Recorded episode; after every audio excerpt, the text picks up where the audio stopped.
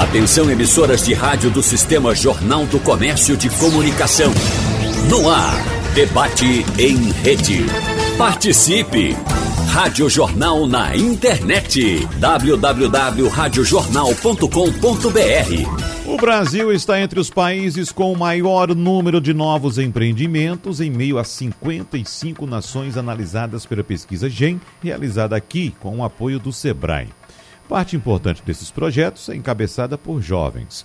Um estudo realizado em 2019 pela Confederação Nacional dos Jovens Empresários revelou que o sonho de ter um negócio próprio e identificação de uma oportunidade estão entre os principais motivos apontados por pessoas de 18 a 39 anos para a decisão de empreender.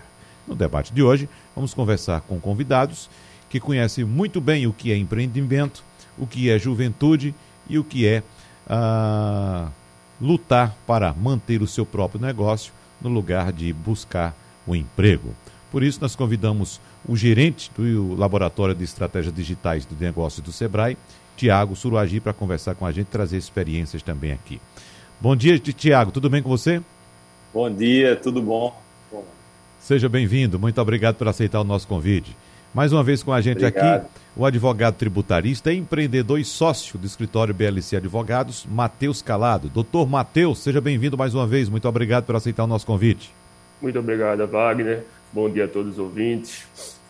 E a gente recebe aqui o administrador de empresas, Bruno Araújo, que vem no lugar da empreendedora Rayana Sotero, que teve algum problema de agenda, não pôde estar conosco aqui. Rayana, que já esteve algumas oportunidades discutindo exatamente a questão do jovem empreendedor aqui em nosso debate, mas hoje nós estamos recebendo também, com bastante felicidade, o administrador de empresas e sócio da agência Massa Coletivo Digital, Bruno Araújo. Bom dia, Bruno. Seja bem-vindo. Bom dia, Wagner. Bom dia, ouvintes aí da Rádio Jornal. Obrigado aí pela oportunidade de estar aqui. Nós que agradecemos, amigo, sua presença. E eu quero começar o debate, Bruno, exatamente com você. Já que você é novo por aqui, no debate da Rádio Jornal, eu queria que você trouxesse. Inicialmente a sua experiência como, como empreendedor, sua idade, estou percebendo que você é bem jovem. Eu daria para você agora, no máximo, no máximo, 22 anos, Bruno. Qual é a sua idade? Eita, mas já, já tenho os cabelos brancos aqui, esse mais é novo mesmo, tenho 26 anos. 26, e já com cabelo branco. Isso é questão de genética. É. Mas inicialmente se apresente, Bruno, por gentileza, para o nosso ouvinte. Como é a sua experiência como empreendedor? Como é que você está se sentindo nesse momento? Se você teve a experiência de ser empregado ou se começou sua vida como empregador? Então, é, desde muito novo eu tive essa veia aí empreendedora. Meu pai também é, é um empreendedor.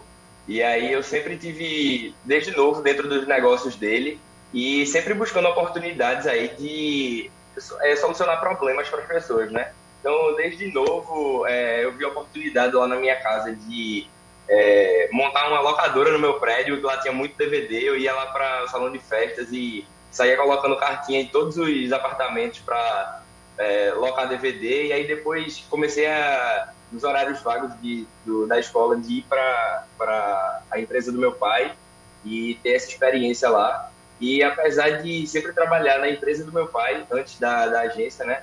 Uhum. É, ele sempre me colocou numa posição de, de não filho do dono, de fazer de tudo lá e me colocou por todas as áreas e foi um momento muito pesado para mim. É. É, já passei por várias, várias é, experiências aí de empreendedorismo, desde importação, de coisa é, de fora para o Brasil, desde de bem novo aí eu tô nesse mundo de empreendedorismo. É. Agora, Bruno, você teve a experiência em casa, você teve, digamos, o DNA de empreendedor, ou tem o DNA de empreendedor, uhum. porque seu pai também é empreendedor. Agora, no meu tempo de escola, Bruno, e acho que também no de muitas pessoas que nos escutam agora, a gente estudava para conseguir um emprego. A sua escola mudou essa realidade? Você aprendeu alguma coisa de empreendedorismo na escola, Bruno?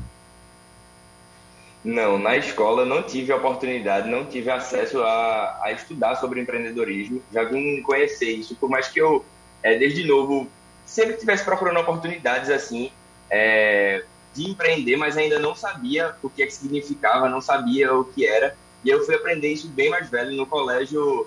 só, só estudei realmente aquelas matérias para passar no vestibular e para conseguir um emprego. É, e aí foi no meu dia a dia mesmo, dentro da minha casa. Meus pais são empreendedores. É, eu sempre, é, minha família também é de empreendedores.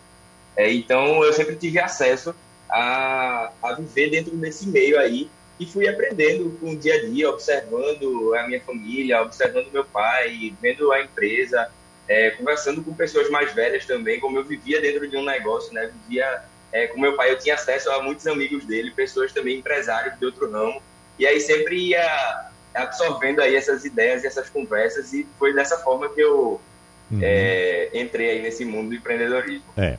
Nesse caminho, Matheus Calado, colocando você na conversa agora, a gente sabe que quem se informa em direito tem a intenção ou de ser um autônomo ou de ser um empreendedor que pode montar um escritório junto com alguns colegas, até mesmo sozinho, ou então seguindo essa linha tradicional da nossa escola estudar para conseguir um emprego. E emprego na área jurídica geralmente é um concurso público, não é isso?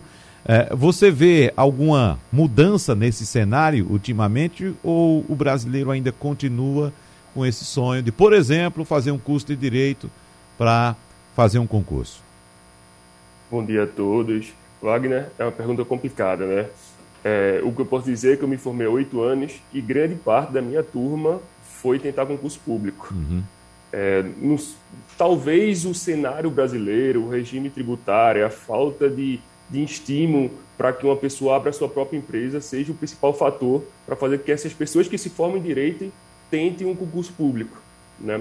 É, a sociedade brasileira também é, privilegia e tem uma visão maior daquelas pessoas que, que têm um concurso público do que advogado. Estou falando da minha área, né? Então, se você perguntar para grande parte da população, perguntar para numa, numa roda de conversas e dizer Olha, é, eu tenho um amigo juiz e tenho um amigo que é advogado. Eu perguntei para eles uma dúvida jurídica, o juiz disse que era uma coisa, o advogado disse que era outra. O que é que vocês acham? A maioria das pessoas, eu tenho certeza que vai dizer, quem está certo é o juiz. Uhum. Quem está certo, se o juiz disse isso para você, porque ele está certo. Então, é, as pessoas ainda se formam muito querendo o concurso público, querendo a estabilidade que o concurso público traz, mas eu também já vejo muito jovem com essa mentalidade de não, eu não quero ter um teto de salário, eu não quero fazer a mesma coisa da vida o resto da vida, eu quero ter minhas próprias regras, eu quero ter o meu próprio negócio, eu quero empregar mais pessoas. E aí, de uns anos para cá, até porque é, eu faço parte da OAB, eu vejo que os jovens que estão se formando estão sim querendo é, ter experiência, adquirir primeira experiência em escritórios maiores, e isso é muito bom, é o que eu aconselho. Se você saiu da faculdade e você está se, se sentindo ainda muito verde, vá no escritório pequeno, então procure um escritório maior, tenha mais bagagem, entenda mais da parte jurídica, entenda mais de oratória, entenda mais de negociação, e aí quando você se dizer, pronto, agora eu estou seguro, abre o seu escritório de advocacia. Né? Aprenda com os erros dos outros antes de você errar, porque aí você consegue galgar seu caminho muito mais rápido. E me parece que esse é um dos conselhos mais importantes, viu, Matheus? Porque, por exemplo, nesse relato que foi trazido aqui por Bruno Araújo, é, a gente tem. Uh, uh, um, é muito comum encontrar exemplos de jovens que começam a trabalhar na empresa da família e, pelo fato de ser da família, já começa no cargo de gerente. Não é isso? Então, quando de fato o pai quer ensinar alguma coisa para o filho, coloca o filho para servir o café, para fazer a faxina, para lavar os pratos, não é? Para que ele entenda de fato como é o trabalho de base. Então, começar por baixo e aprendendo, eu acho que é, é, é a lição mais importante que nós recebemos, Mateus, desde quando saímos da faculdade, né? É verdade. Bruno, Bruno ele teve, teve uma experiência muito boa e o pai dele foi certíssimo. Uhum. Como é que você vai gerenciar um segmento se você sequer sabe ou teve experiência de fazer o que aquele subordinado faz na empresa? Então você, você tem um poder de mando, mas você não sabe efetivamente as dores, os anseios, como tratar aquelas pessoas que vão estar embaixo de você da melhor maneira possível, porque você nunca esteve naquele local. Né? Então, quando você sabe qual é a dor, você consegue se identificar mais e consegue resolver e ter um aproveitamento muito maior naquele segmento. E aí, Bruno, complemente, me complemente aqui, por gentileza. É exatamente isso, Matheus. Eu ia é, falar aí na hora que o Wagner estava dizendo, inclusive que eu fui até para. Meu pai me colocava até para varrer às vezes uhum. lá, e eu morria de vergonha, né? Porque tava lá de manhã, às vezes chegava gente da minha mesma idade, eu assim, bem vestido, e varrendo lá, e, e meu pai tava nem aí. Ele dizia, você tem que varrer. Aí depois ele foi e me colocou para um outro é, setor. E aí eu fui passando por todos os setores até o momento em que eu estava no momento de mais liderança, assim. E eu, eu vi a importância disso é, até das pessoas não, não me enganarem dentro do serviço. Quando eu dizia, ó, oh, isso aqui tá errado, as pessoas tentavam justificar, não, mas não tá errado, não foi minha e tal. Só que eu conhecia sobre aquele setor, eu já tinha passado por ali, então eu sabia o que tinha ocasionado aquele erro e como poderia ser resolvido. Então isso foi de suma importância para mim é, passar por todas essas experiências e acho que todo mundo tem que passar. Se for na empresa do pai, acho que é super errado você entrar como gerente já, uhum. porque você não vai passar por essas experiências e vai ter pouquíssimo conhecimento sobre o negócio no geral. E eu fui até benevolente citar gerente, viu, Bruno? Tem uns que já entram como dono mesmo é. da empresa, não é isso? É verdade. Agora, Matheus, antes de passar a bola aqui para Tiago Suruagi, eu perguntei a Bruno, vou perguntar a você também. Você tem é, na família alguém que te inspirou a ser empreendedor? Ou você foi por instinto mesmo começar a empreender? Wagner, é, meu pai é empresário, ele é representante comercial, minha mãe também, ela tem uma agência de turismo, mas na verdade comigo o incentivo foi contrário. Eu acho que eles já passaram por tanta dificuldade na vida deles de ter o próprio negócio, ter que contratar gente, ter os aperreios de saber que hoje ganha um valor, amanhã pode ser que não ganhe mais. E na verdade o meu pai, que foi o meu grande mentor, ele sempre falou o contrário, disse, ó oh, meu filho, vá primeiro para a área pública, tente ter um concurso e depois vá para a área privada. Ele, ele sempre abriu esses dois caminhos para mim. Mas aí eu entrando na faculdade, eu vi que realmente o concurso público não era o que eu queria. Eu não, não queria ter um teto salarial, eu não queria fazer a mesma função para o resto da vida. Eu, efetivamente, gosto muito mais da área privada do que da área pública. E aí, numa conversa que eu tive com meu pai, ele deu 100% de, de abertura para mim. Disse, ó, oh, meu filho, eu estou passando a minha experiência para você, eu, eu, concordo que a área privada é muito melhor, passei as angústias, que foram as angústias que eu tive na minha vida, agora tente, a vida é sua, faça o que você acha melhor, sabe que seu pai vai estar aqui para lhe ajudar no que for necessário, e aí, a partir daí, Wagner, desde o quinto, sexto período, eu me reuni com meus sócios, que hoje a gente tem um escritório há oito anos já formado, para começar a juntar dinheiro, já fazer marca, já arrumar lugar para aluguel. E aí, a partir que eu me formei, eu já abri meu escritório de advocacia, errei muito no caminho, todo mundo erra, não tem isso, por mais que você estude, por mais que você adquira experiência, no momento que você é você e você, você vai errar, faz parte do aprendizado. A, a diferença está em errar, levantar a cabeça, saber porque errou e não desistir. Tiago Suruagi, estamos diante de dois jovens que tiveram experiências dentro de casa, né? Ah, tiveram estímulos ou orientações dentro de casa, ou seja, como eu disse agora há pouco, tem o DNA de empreendedores. Mas esse é o retrato de fato do jovem empreendedor no Brasil, Tiago? Ele já vem de família empreendedora? É, é, o que a gente percebe é que, de fato, é, existe um estímulo né, muito forte quando você já tem é, uma referência dentro de casa. Né? Então, boa parte dos jovens empreendedores que já se, é, é, buscam empreender é porque cons consegue ver ali uma referência próxima dessa, dessa atividade mas na verdade é, isso não é a realidade do Brasil, né? Quando a gente fala do Brasil é uma realidade muito complexa, principalmente em momento como esse que a gente vive hoje de crise, né? Então a gente percebe aí no ano de 2020 uma busca muito grande por empreender, mas empreender por necessidade. E aí quando a gente olha é, o empreendedor por necessidade, a grande maioria são jovens que não conseguem emprego, né? Então é, de fato, o, o, existe aí uma, uma carência no mercado, né, é, é, em, em, várias áreas, e os jovens, principalmente aqueles de baixa escolaridade, é, não têm condições de acessar o, o mercado, e o empreender é, é, a forma que, que ele encontra né, para justamente começar a botar dinheiro, dinheiro dentro de casa e começar a ter uma vida economicamente ativa. Né? Então, é, de fato, a gente percebe que essa é a, é a, a grande realidade do, do empreendedor é, brasileiro. Isso não quer dizer que empreender por necessidade é ruim, né? É, muitas vezes a gente associa o empreender por necessidade com, com um fator negativo.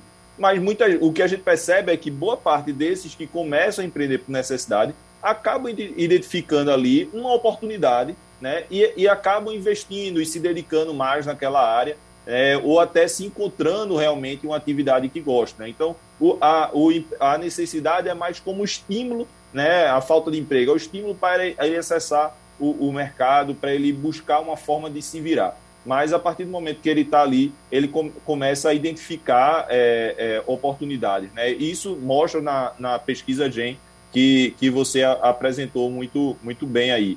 Né? E aí tem um, um fator, é, falando de, de, dados, né, que a gente tem uma mudança nesse, nesse cenário é, muito grande. Por exemplo, em 2019, é, a, a opção né, ter o próprio negócio, ele, ele era comentado apenas por 37% das pessoas. E no ano passado, né, ter o próprio negócio foi falado por 59%. Pessoas, 59% né? Então, as pessoas realmente identificaram que é, ter é, um, uma empresa é um caminho né, que, que, é, que garante ali uma forma dele conseguir se manter, sustentar e prosperar na vida, né? Então, esse é o segundo sonho do brasileiro, ter o próprio negócio. Então, é, boa parte aí da população, de fato, tem é, esse sonho e o Sebrae realmente é, tenta né, dar, dar suporte para que, é, como os, os meninos aí falaram, né, é, esse empreendedor consiga, é, consiga entender qual é a razão do seu negócio, né? qual é a dor né, que eles falaram aí, que você está resolvendo. É, o negócio, as empresas, eles existem para solucionar problemas. Né? Se, é, desde que o problema seja até uma satisfação de autoestima ou é, uma, uma, necessidade de exclusividade, enfim. Quando a gente fala problema, não necessariamente só é coisa ruim, mas assim, é, quais os anseios, quais os desejos, quais as, as, as aspirações do seu cliente que você resolve, né? É, muitas vezes, num primeiro olhar, o, o, empreendedor não consegue achar e a gente tem ferramentas técnicas que ajudam, né, que auxiliam esse potencial empreendedor a identificar ali a razão de existir do seu negócio uhum. e começar a empreender e ter maior prosperidade no seu negócio. Deixa eu saber agora de Bruno também a respeito dos dos dissabores da vida, né, Bruno? Apesar de você ser tão jovem e principalmente na carreira assim empreendedora, a gente sabe que nem tudo é feito de alegrias, né? De lucros, né? De muito dinheiro. Pelo contrário, às vezes a gente tropeça em algumas coisas, tem alguns prejuízos, mas esses tropeços, esses dissabores, acredito que você concorde, nos ajudam a empreender, a aprender, aprender muito sobre o negócio. Não é isso? A gente aprende muito mais com as derrotas do que com as vitórias. Não é? Então, nesse seu trajeto aí como empreendedor, você como sócio de agência digital, você em algum momento chegou a pensar em desistir por causa de algum tropeço, alguma coisa? Então, é, o empreendedor, né, ele acho que pensa em desistir em várias situações, assim, no dia a dia, porém aí é onde está o, o diferencial, né? É, a gente ter, às vezes a gente está estressado, às vezes acontece um monte de coisa que foi é, fora do planejado e aí passa pela cabeça na hora da loucura assim de vou deixar tudo, vou abandonar. Mas aí é onde a gente tem que manter a calma e pensar, pô, se isso aqui deu errado dessa forma, onde foi que eu errei? É, qual o caminho que eu posso seguir agora? É, o que é que eu posso fazer para futuramente não cometer esse erro novamente? É, já aconteceu algumas coisas assim, como eu falei, né, há, muito tempo é, que eu tô nessa parte, nessa, nesse mundo aí de empreendedorismo. E aí, quando eu era bem novo, acho que com uns 15 anos, é, eu comecei a importar produtos da China. E aí, uhum. ninguém conhecia esse site que tinha assim da China, né, quase ninguém conhecia. E eu comecei a ganhar muito dinheiro, eu comprava um produto assim, por muito dinheiro assim, né, pra, pra, pra época assim, pra mim. É, eu comprava um produto assim por 7 reais, 5 reais, chegava a vender por 70. Ah, sabe? Ah. Ninguém conhecia, aí eu, eu vou ficar rico agora, né?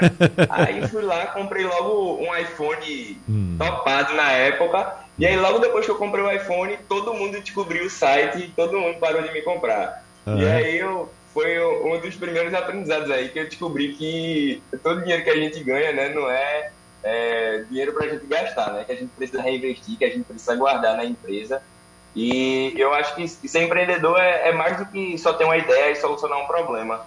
É também saber ter, ter essa. É, como é que chama? É, se adaptar né, às situações e conseguir é, ver que aprender com as coisas que acontecem, com os erros e com os acertos, entender, pô, se eu fiz isso daqui e deu certo, é porque essa daqui é uma atitude que eu devo ter no meu negócio. Se eu fiz alguma coisa que deu errado, é, isso aqui é, tem que entender também que é uma atitude que eu não devo ter no meu negócio e tu tem que servir como aprendizado. Se você erra e não aprende, o erro não serviu de nada. Se você acerta e não aprende também, não vai servir de nada. Então eu acho que, que é isso. Então esse é, foi teu primeiro. Gente, pensa em desistir às vezes todos os dias, mas é, a gente não tem escolha não. Depois que a gente é, decide empreender e que a gente vê que é realmente isso que a gente quer, é, não é mais escolha não. A gente vai fazer até dar certo. Então esse foi teu primeiro aprendizado, Bruno? Você entendeu que o dinheiro da empresa é da empresa e não seu? Foi isso? É, exa é exatamente, é exatamente. Fiquei sem negócio, sem dinheiro e com iPhone novo. tá bom. Agora, Matheus, você, é, da última vez que esteve aqui, fazia parte de um grupo de jovens empreendedores, né? Não sei se era um clube, uma associação. Uh, como é que anda aquele, a, aquele, aquela organização e o que é que uh, você pode trazer para a gente de experiência de aprendizado com aquele grupo que você representava da última vez que você esteve aqui. Isso, Wagner. Eu era presidente da Associação de Jovens Empresários aqui de Pernambuco. Você falou logo no começo da, da entrevista uhum. que puxou um dado da CONAGE, Confederação Nacional de Jovens Empresários. Eu Isso. tive orgulho de representar aqui o estado de Pernambuco pelo como presidente da Associação de Jovens Empresários de Pernambuco na CONAGE. Então, foi um, prazer muito grande que eu tive durante esses dois anos que eu passei como presidente. Hoje, o grupo tem cerca de 80 empresários e tem do pequeno MEI a grandes empresários já estabelecidos, de grandes empreendimentos aqui em Pernambuco. Só que a AGE não é só o único grupo de empresários que temos aqui em Pernambuco. E isso é uma dica que eu posso passar para todos os ouvintes que estão escutando aqui e querem empreender. Busque pessoas boas. Busquem estar bem conectados no mundo online e no mundo offline. Eu participo hoje da Associação de Jovens Empresários de Pernambuco, a AGE, eu participo da ACP, Associação Comercial de Pernambuco, eu faço parte do núcleo jovem da FIEP, da Federação das Indústrias, eu estou dentro do grupo da LIDE, do Futuro, então eu acho que o, o, o pulo do gato, a pessoa que está começando agora, é se cercar de pessoas que já têm experiência e começar a fazer seu network. Você se cercando. Se você não tem, você não tem em casa um espelho né, um, um, exemplo a ser seguido, como eu e como o Bruno tivemos. Tem como você encontrar essas pessoas em associações, tem como você procurar essas pessoas em grupos empresariais. Você tem que ter um mentor, você tem que ter um grupo de pessoas que estão é, dividindo aquela mesma dificuldade e têm os mesmos objetivos seus para crescer, tá uhum. certo? Aproveitando que o Tiago está aqui, que é do Sebrae, eu tenho orgulho de falar que eu sou empreteco. Eu participei do Sebrae, eu fiz o curso do Empreteco. Acho que todo mundo que entra no, no, no Sebrae e faz o curso do Empreteco tem uma visão magnífica da instituição. E isso, eu, quando fui fazer, eu já tinha quatro anos de escritório de advocacia e eu abri a minha mente para muita coisa depois do curso. E é um curso barato e com o, efetivamente vale muito a pena. Né? Se você quer dar o primeiro passo na, no, na, na sua empresa, eu aconselho, eu estou falando de uma pessoa que já foi cliente do, do Empretec, procure o Sebrae. O Sebrae tem muito a lhe oferecer. Pronto, é nesse ponto que eu quero eu pegar. mesmo, viu, Matheus? Ah, você fez também, Bruno? Já fiz também e indico para todo mundo. Muito bem. Agora, desse ponto aí, Tiago, eu queria que você nos tirasse uma dúvida a respeito de que momento o jovem empreendedor procura o Sebrae procura orientação, procura educação empreendedora, porque me parece que Matheus procurou, como ele disse, quatro anos depois que começou a empreender com o escritório. Né? Bruno, foi em que momento você procurou Empreteco, Bruno? Então, eu comecei, é uma coisa também que é importante falar do Empretec. É, quando eu comecei, eu, eu trabalhava na empresa do meu pai, é, porém, o Empretec tem algumas regrinhas, né? Por exemplo, você só pode fazer uma vez, você não pode dizer o que, é que acontece lá dentro. Uhum. E foi muito importante para mim, foi um crescimento absurdo. Conheci muita gente, fiz muito network lá. Se você não pensar no assunto do curso, o network que você vai fazer lá dentro já é, já é incrível. É. é mas assim, é, não, se você ainda não quer pensar em empreender, mas ainda não tem uma ideia, não tem, não, não pensou muito bem no que quer, segura um pouquinho esse pré-tech e faz no momento certo, porque e aproveita bastante, vai com sangue no olho para aprender tudo que eles têm para passar lá, que é muito bom. Então, Tiago, qual o momento adequado para procurar ajuda, por exemplo, no Sebrae? A gente percebe que primeiro o jovem, às vezes por ansiedade, acha que já sabe tudo, né? Que jovem tem essa coisa, né, Bruno? Acha que já sabe nascendo tudo, né? É, é, sabendo de tudo, né? Então nasce sabendo de tudo. Então, Tiago, qual o momento adequado para ir? É, Wagner, eu diria que é quando, quando tiver com uma ideia na cabeça. Né? A, gente hoje tra tem trabalhado muito com ferramentas né, e técnicas que são que foram popularizadas no, no mercado, né, é, com, que foram muito utilizadas pelas startups, né, esses negócios de base tecnológica que, que têm um potencial de crescimento muito rápido, mas eles trazem algumas metodologias que a gente chama de metodologias ágeis, é, de testes e erros rápidos, né, para a gente ir validando ideias. Né? Então, é, o que a gente percebe muitas vezes é que é, o empresário ele procura o Sebrae quando está desesperado. Né? Então, ele já, já ele teve uma ideia, ele fez o um investimento, comprou máquina, comprou estoque, aí vai lançar, não tem dinheiro para lançar, e aí está desesperado, como é que ele vai botar o negócio na rua? Né? A gente mas rapaz, agora que tu já, já se comprometesse todo o teu dinheiro, como é que a gente vai fazer alguma coisa?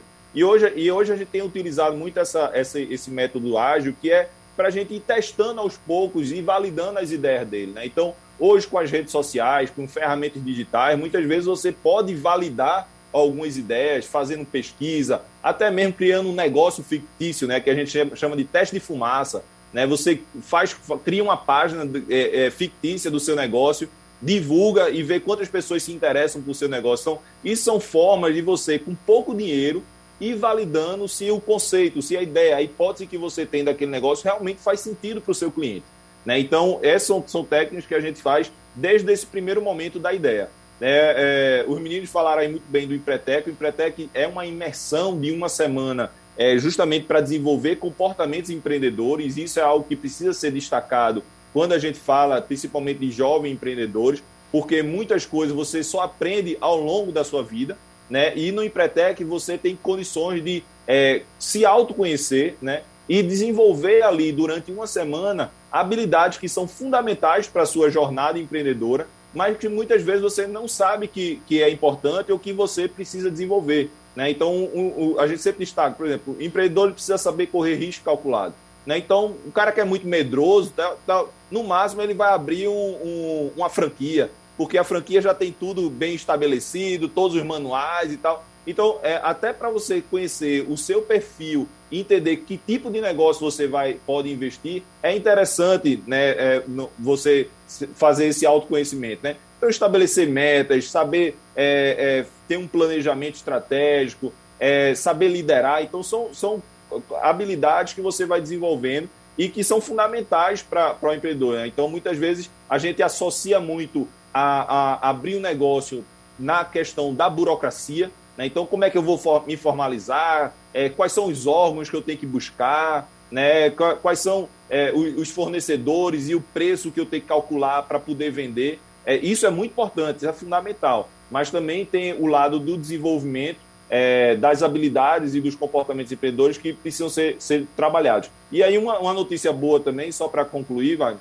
que a gente tem feito um trabalho muito forte em parcerias com municípios e com o próprio governo do estado, levando empreendedorismo para as escolas. Né? Então, o Sebrae tem, tem atuado fortemente nisso. E aí, daquela pergunta que você fez logo no início para Bruno, muitas escolas hoje trabalham empreendedorismo na, na, é, na sua grade curricular lá da, das disciplinas, e a gente tem ampliado cada vez mais essa atuação junto às escolas é, tanto do ensino fundamental, médio, técnico e também superior. É, Para você ter ideia, o ano passado, né, nesse, nesse caos da pandemia, nós é, rodamos um programa que a gente chamou de Startup Way, que é um, um programa para estimular novas ideias de, de soluções inovadoras para problemas reais da sociedade.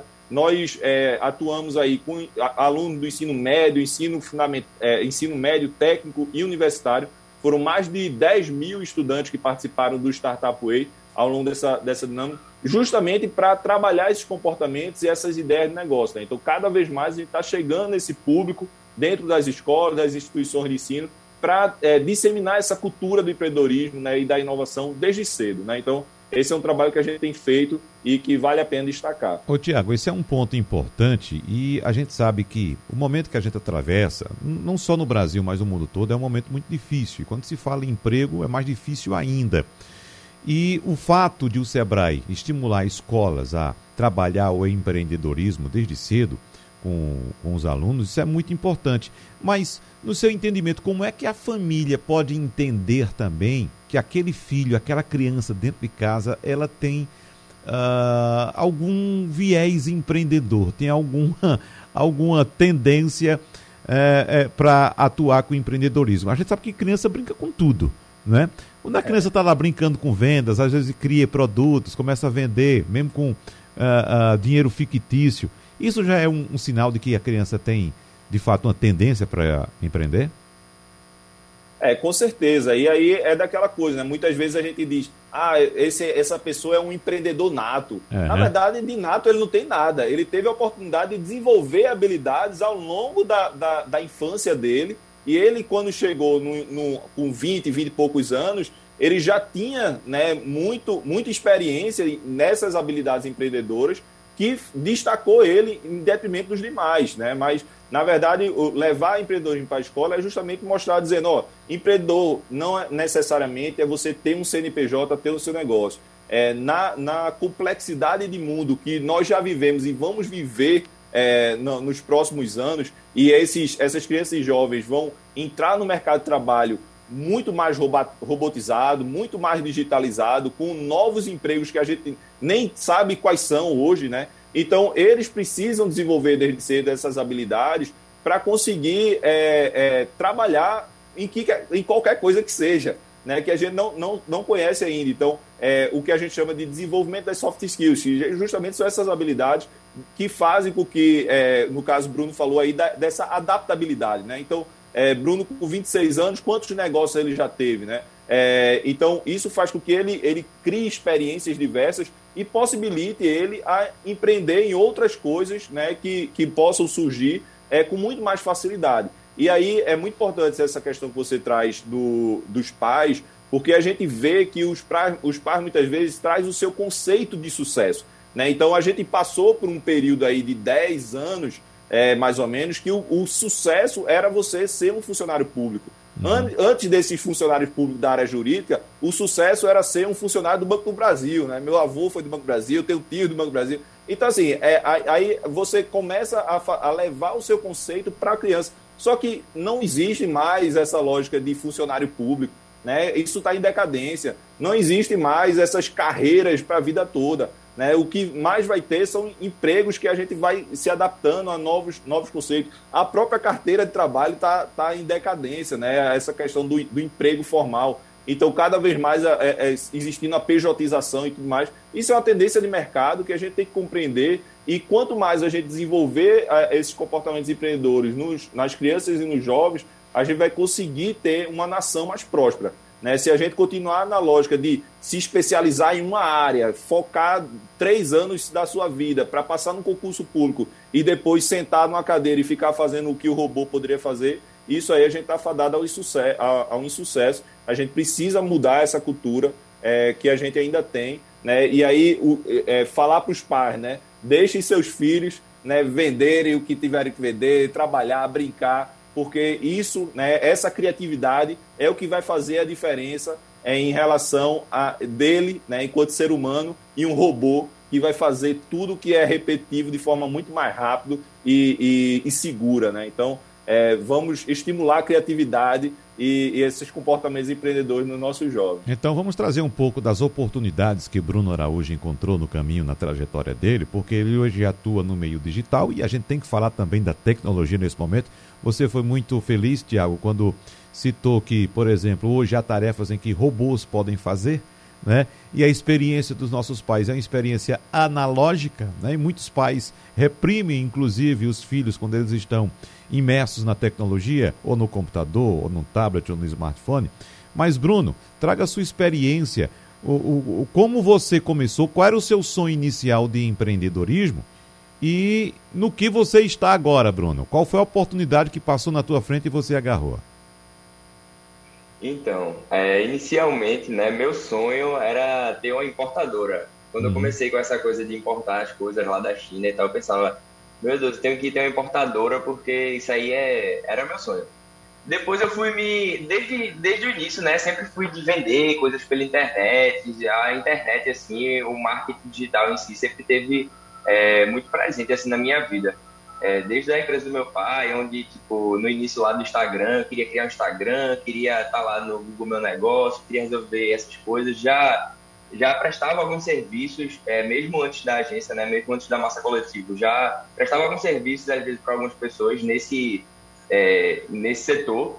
E aí, é, a gente, é, por gostar muito dessa área e encontrar também os meus sócios, né, é, é, Pedro e, e, Gabriel, que hoje complementam né, minhas, minhas habilidades, a gente decidiu abrir a agência e aí, é, hoje eu me sinto bem, bem realizado assim, de estar trabalhando com marketing digital, que é uma coisa que eu gosto bastante.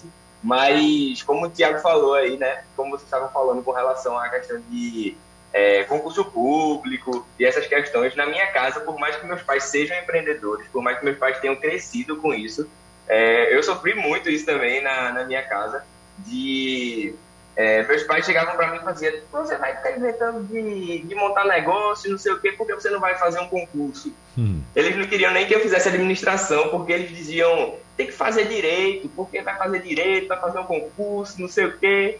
E acho que a gente tem muita dificuldade. É, hoje, né, também eu entendo o lado deles, eles também olhavam, via as dificuldades que existem né, no, no mundo aí do empreendedorismo, de como é a gente montar uma empresa. Eu até vi um meme esses dias que é bem engraçado, que fala assim: é, eu odiava trabalhar 8 horas por dia, fui virar empreendedor e agora eu trabalho 24 horas por dia. Uhum. E, e, é bem isso. Às vezes a gente não tá no escritório, mas a gente tá em casa para dormir, assim, tem uma ideia e a gente, pô, precisa anotar isso, precisa fazer isso. Então, é isso. Eu comecei nessa... Acreditava muito, queria muito fazer essa parte de importação, né? E hoje estou 100% imerso na parte de marketing digital, ajudando outros empreendedores a, a vender mais. Muito bem. Agora, Matheus Calado.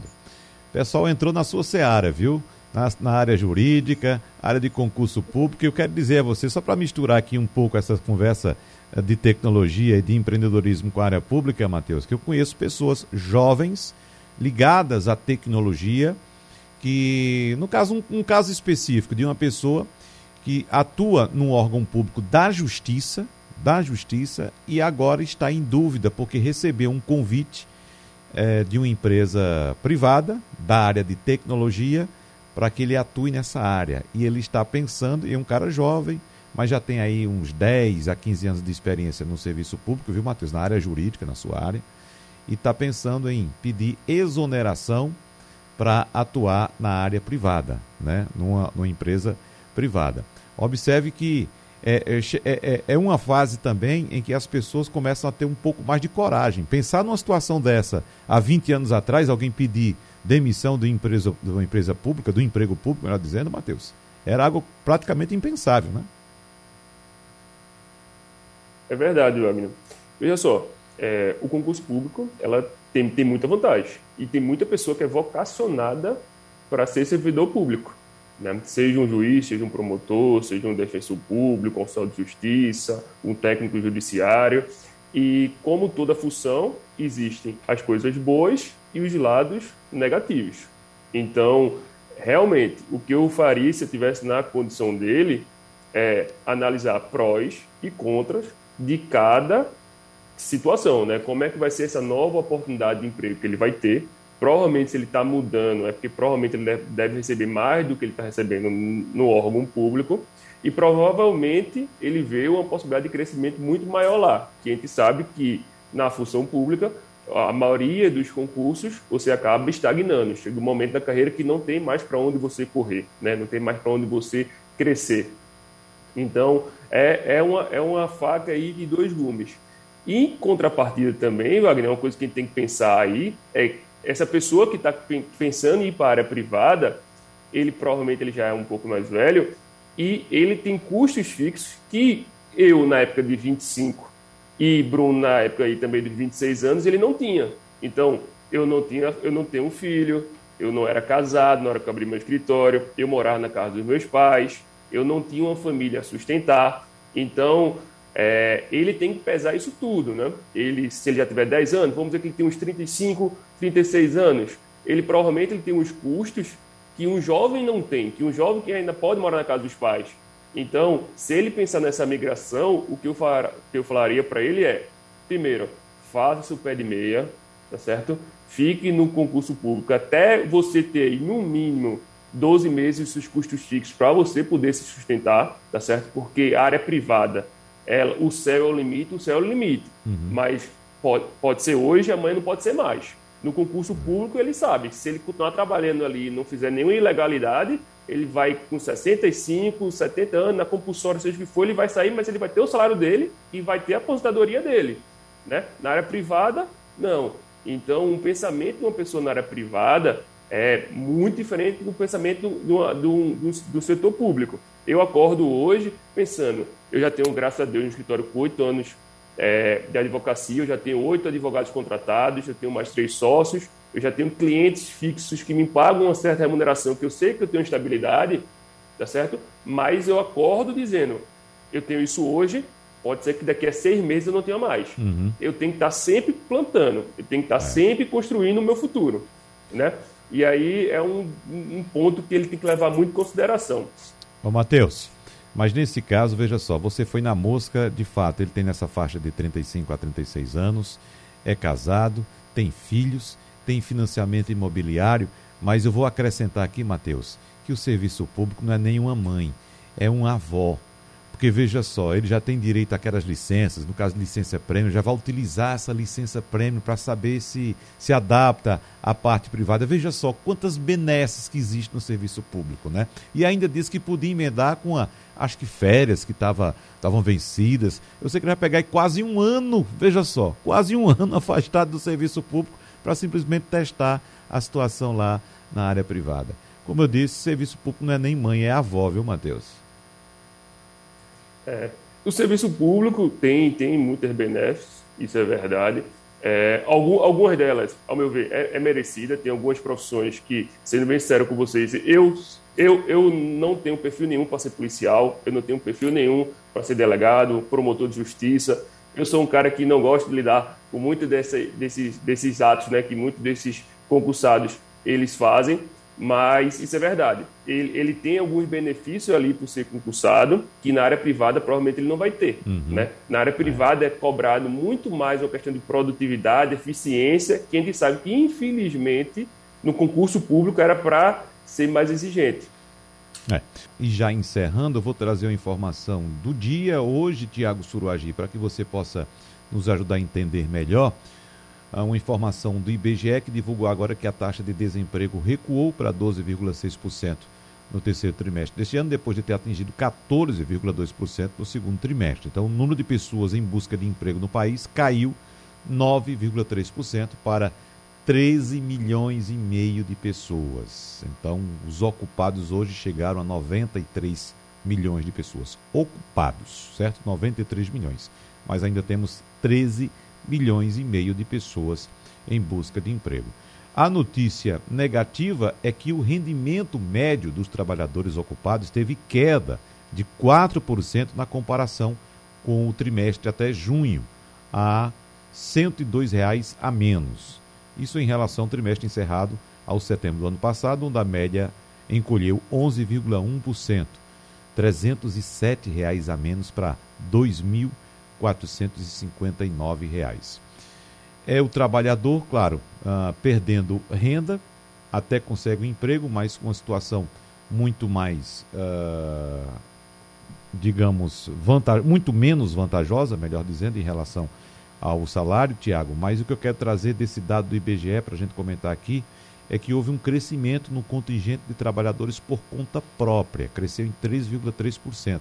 São 25 milhões e meio de pessoas nessa categoria, o maior número desde o início da série histórica da pesquisa.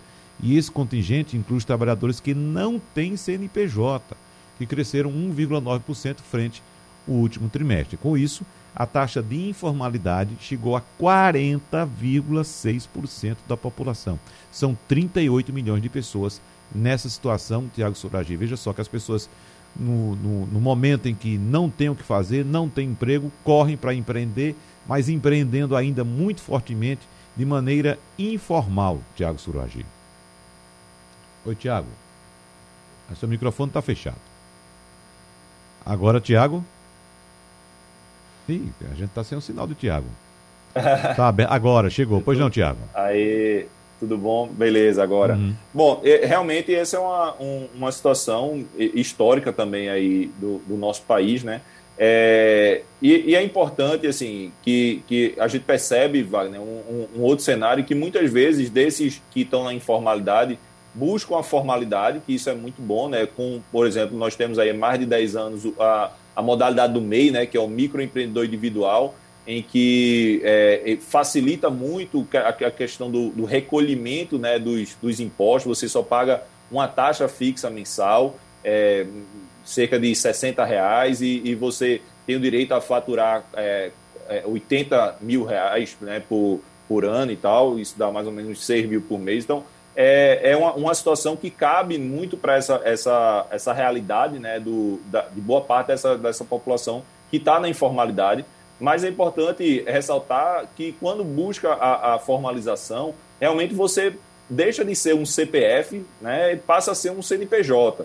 Né? E isso é, envolve ali benefícios, né, que eu já falei alguns dos casos do, do MEI. Se for, se for mulher, inclusive, tem auxílio maternidade e mais, tem, tem uma série de vantagens né, de ser MEI mas existe aí a, a obrigação né, também de, de, cumprir enquanto, enquanto CNPJ, enquanto negócio, e a gente percebe que muitos MEIs né, é, acabam se formalizando na, na expectativa de ter ali é, um seguro, um seguro é, de aposentadoria e tudo mais, né, no, no quando, de, depois aí, é, do, dos anos de contribuição e tal, mas se esquece né, de pagar os seus rendimentos, não, não paga o, o, os DAS né, corretamente, e a, acaba gerando uma dívida grande com a União, né? E essa dívida, ela não, não, não é, é depois para ser negociada, é muito complicado, né? E recentemente houve uma, uma grande baixa aí de mês, mas a dívida permanece lá com a União, né? Então, é importante realmente que é,